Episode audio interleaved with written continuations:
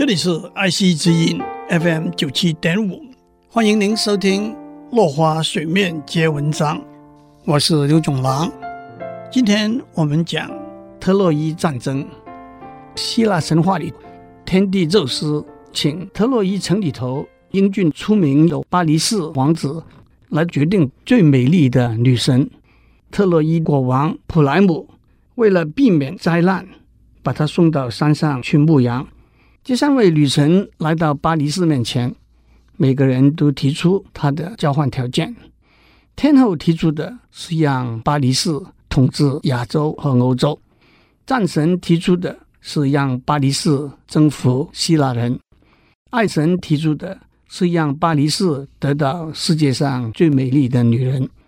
巴黎市是个懦弱无能的王子，他选择了要世界上最美丽的女人，所以主管爱情和美丽的爱神就把他带到斯巴达去看国王米赖劳斯和他的王后海伦，因为海伦是世界上最美丽的女人。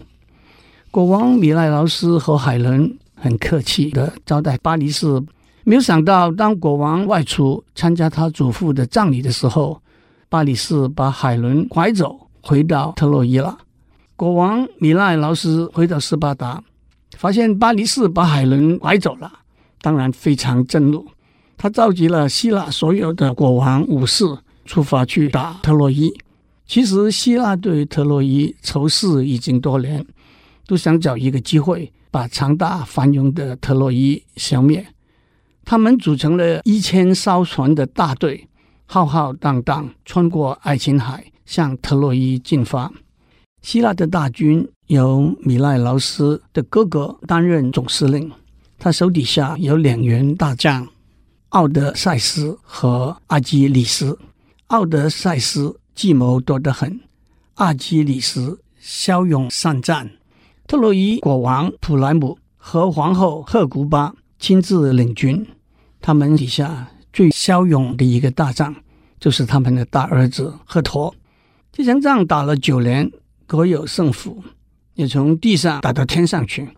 天上的神明都选边来战，爱神站在特洛伊这一边，天后和战神愤愤不平地站在希腊人那一边。管光明的阿波罗支持特洛伊，海神却支持希腊人。至于天王宙斯呢，他是偏袒特洛伊的，但是他又怕老婆，所以表面上采取中立的态度。在一场战争里头，米赖劳斯和巴黎士决斗，巴黎士先攻，米赖劳斯用盾牌挡住他的矛，然后把自己的矛丢过去，刺破了巴黎士的战袍。不过巴黎士并没有受伤。米赖劳斯拔出他的剑。却被支持巴黎士的爱神把剑打断了。米赖劳斯空手破过去，抓住巴黎市头盔上的翎毛，正要把他拖回希腊的大本营的时候，爱神又及时出手，把巴黎市头盔上的皮带弄断。米赖劳斯只抓住一个头盔，巴黎市就脱了身。爱神把他送上云端跑掉了。希腊领军的总司令。跟双方军队谈好，都接受了。米赖劳斯已经打赢了，特洛伊人应该把海伦送回希腊。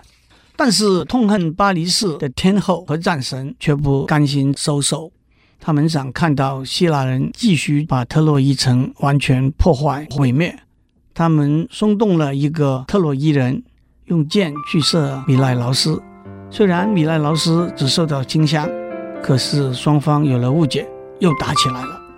今天先讲到这里，我们下次再见。